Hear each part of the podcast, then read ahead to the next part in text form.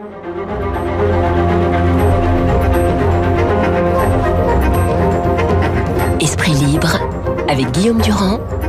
Radio Classique. Nous allons vous raconter ce qui se dit dans les coulisses de Radio Classique à propos de la politique avec euh, nos camarades Bruno Jeudi. Mon cher Bruno, bonjour. Bonjour Guillaume. Que vous connaissez bien évidemment tous, c'est Jean-Louis Bourlange qui est à la fois député du Modem et éditorialiste à Radio Classique. Je vais commencer par vous, Jean-Louis.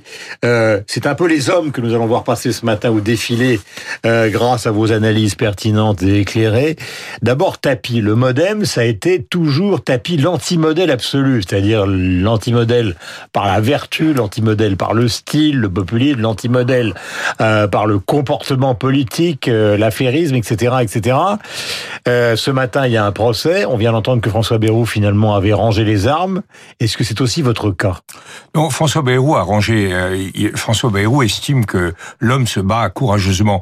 Moi, je suis tout à fait. Écoutez, euh, Tapi, je dirais une chose. D'abord, c'est un type extraordinaire. C'est un gars qui fait six mois de tôle. Et quand il sort de tôle, on lui confie un rôle à la télévision de commissaire de police. Alors, donc, ça, c'est quand même pas mal.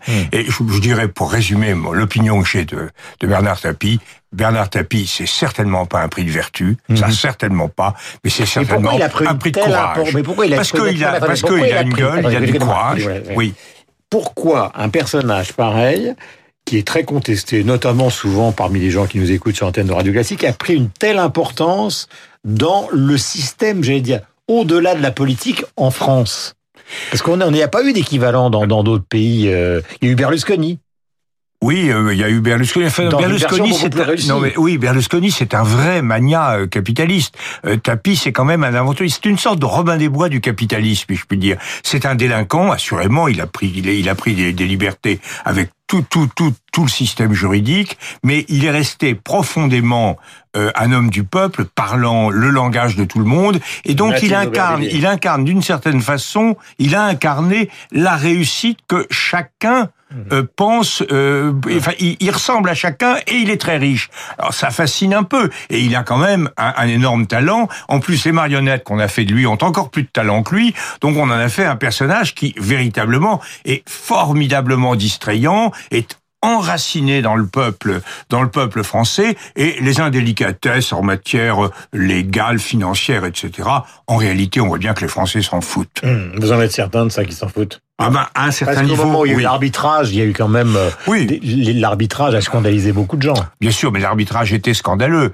Ça, c'est ça, c'est ce que je pense, etc. On voit bien maintenant comment tout ça s'est fait, et c'est scandaleux. Mais je dis pas, les Français ont trouvé que là, ils ont pas aimé parce qu'il y avait vraiment beaucoup d'argent et beaucoup d'argent public. Mais en réalité, l'homme qui prend ses, ses distances, ses, ses, ses, ses- ses libertés par rapport à l'appareil administratif, par rapport à l'appareil du droit, en France, en France, c'est jamais quelqu'un de fondamentalement impopulaire. avez l'impression que Nicolas Sarkozy est à l'origine de cet arbitrage aidé? J'en sais rien. Je, je, je, je- moi, je ne suis pas, je ne suis pas juge. Je ne suis pas dans, je n'ai pas étudié cette affaire. C'est une affaire extrêmement compliquée. Ce qu'on voit, c'est que les arbitres, effectivement, ont été choisis de bizarre manière. Ouais, voilà, il faut rappeler que le capitalisme des années 80, c'était beaucoup le Crédit Lyonnais, et que beaucoup du, des, des gens qui ont fait fortune à cette époque-là, Bernard Tapie et beaucoup d'autres, donc sont Vous savez, mes amis, c'est, c'est Pierre Levade et Pascal Lamy, donc ceux qui ont redressé le, le Crédit Lyonnais et qui n'ont pas fait, qui n'ont pas euh, combiné tout ça. Donc, je suis très clairement euh, de l'autre côté. Mais ça ne m'empêche pas de dire que dans la maladie,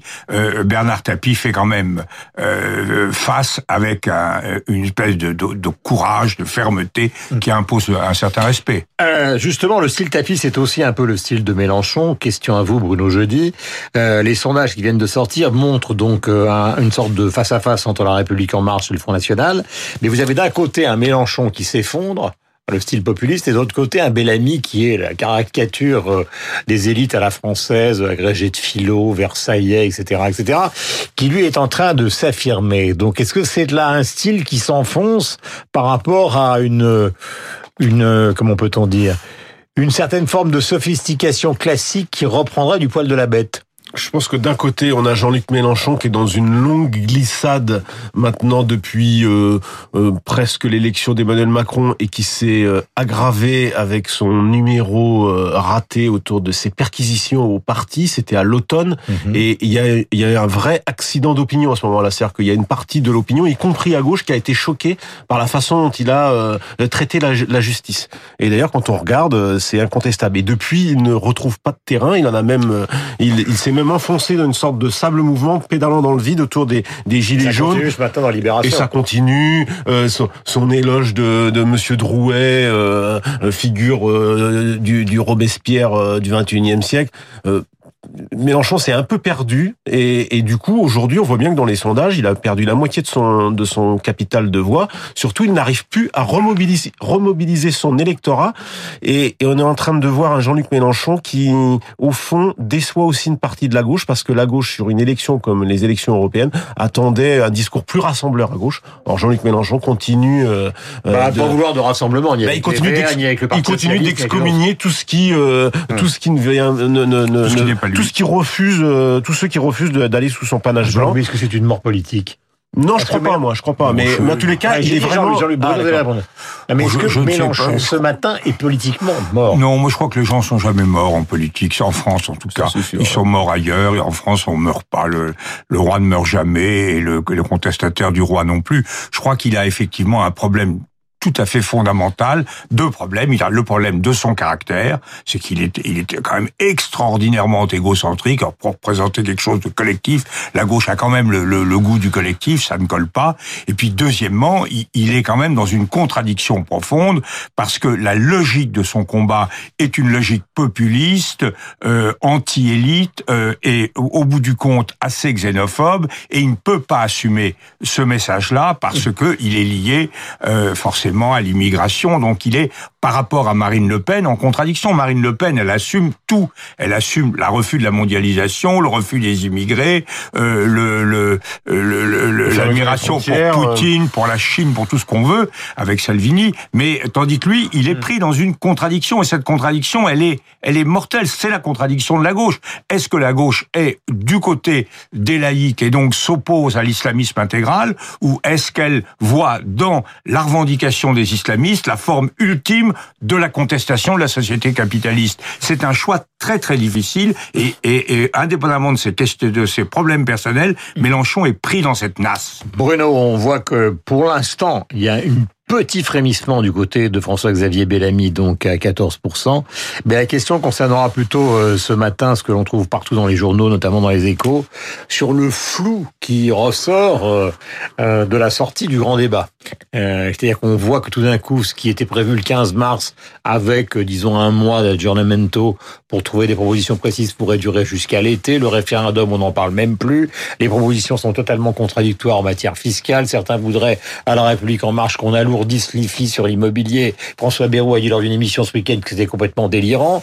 Donc tout ça paraît complètement contradictoire. Est-ce que vous avez, vous qui êtes très informé, la moindre idée de savoir ce qui va se passer? Mais Je vais vous dire, Guillaume, je crois que c'est la totale improvisation du côté euh, du, de l'exécutif. Quand on discute avec les uns les autres, ils nous promettent des surprises, mais on voit bien, on entend plutôt des phrases creuses du style « il va réenchanter la ligne, il va redonner du muscle à la ligne, il n'y aura pas de changement radical de, de ligne ». La vérité, c'est qu'aujourd'hui, aujourd'hui Emmanuel Macron laisse parler ses ministres et lui se tait, cherchant la bonne, euh, cherchant la bonne idée. Hmm. Mon sentiment, c'est qu'il aime tellement le grand débat qu'il a envie que ça dure. Il faut quand même bien voir d'où il arrive. Hein. il, va il arrive à réarmer les arguments de ses adversaires qui disent que tout ça n'a été depuis le début qu'une campagne électorale, une campagne électorale euh, déguisée, quoi, avec l'argent du contribuable et de l'État. Vous avez raison, mais regardez, il a quand même eu un gain politique avec ce grand débat puisque ça lui a permis d'abord un de remettre le, le, le nez dehors, de de faire des réunions alors qu'il y, a il y a deux mois il pouvait pas plus en faire une, qu'il a repris quelques points de popularité, c'est pas grandiose mais c'est mieux que rien,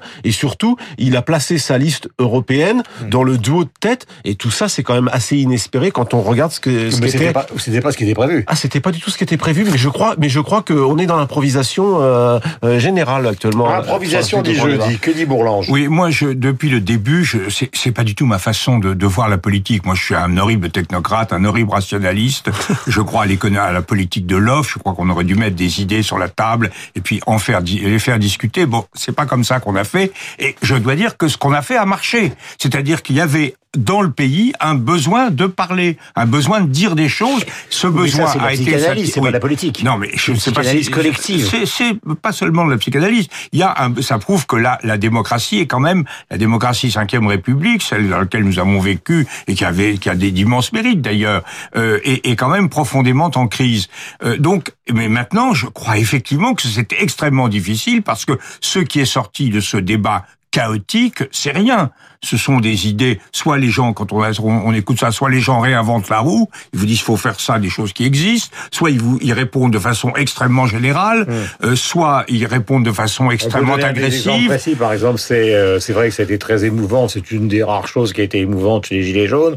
C'est les femmes qui défilaient dans la rue parce qu'elles ne touchaient pas leur pension. Laurence Rossignol a expliqué que les initiatives qui allaient être prises par la République en marche existaient déjà sous Hollande. Donc il y a effectivement beaucoup de choses. Euh... Oui, mais ça marche pas. Donc il faut quand même le non, faire. Mais, oui. Non, mais j'ai pas dit qu'il fallait le pas faire, faire fonctionner. Non, oui. mais c'est vrai qu'on réinvente la lune parfois. Mais en tout cas, moi, je, je pense, je pense que deux choses. Je pense qu'il ne peut pas y avoir de sortie brutale. Il y aura des sorties par des mesures. Euh, euh, immédiates, je ne sais pas lesquelles, et ensuite tout un processus à long terme. Mais surtout, je pense, et c'est mais... sans doute l'origine d'une déception, que le problème, c'est le fonctionnement de la démocratie. Et je voudrais qu'on ait un concept clair. Et selon moi, ce n'est pas en luttant, en s'associant à la lutte contre la démocratie représentative qu'on résoudra le problème, mais en la faisant mieux fonctionner. Je crois qu'on a un problème de vie parlementaire. Si les parlementaires sont détestés, c'est parce qu'ils ne servent pas à grand-chose. Il faut que l'Assemblée nationale, euh, ça passe par la proportionnelle, ça passe par des choses comme ça,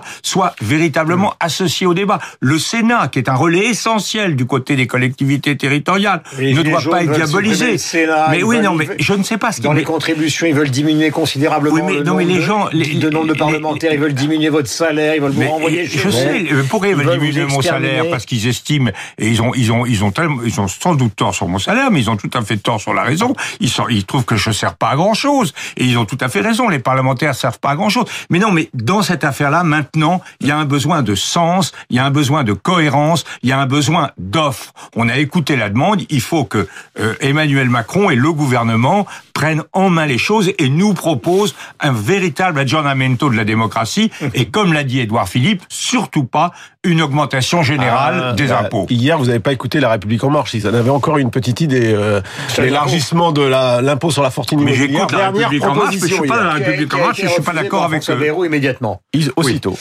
Voilà, et par moi, donc je suis d'accord avec, avec le président Bayrou, et non pas avec la République en marche, ce qui ne vous surprendra pas, cher ami. En tout cas, vous êtes d'accord tous les deux sur le fait que finalement ce quinquennat est un grand exercice de solitude du pouvoir par Emmanuel Macron, car au fond, il est le seul à savoir à peu près, euh, s'il le sait ce matin, ce qui va se passer dans les semaines qui viennent. Il est 8h58. Merci à tous les deux.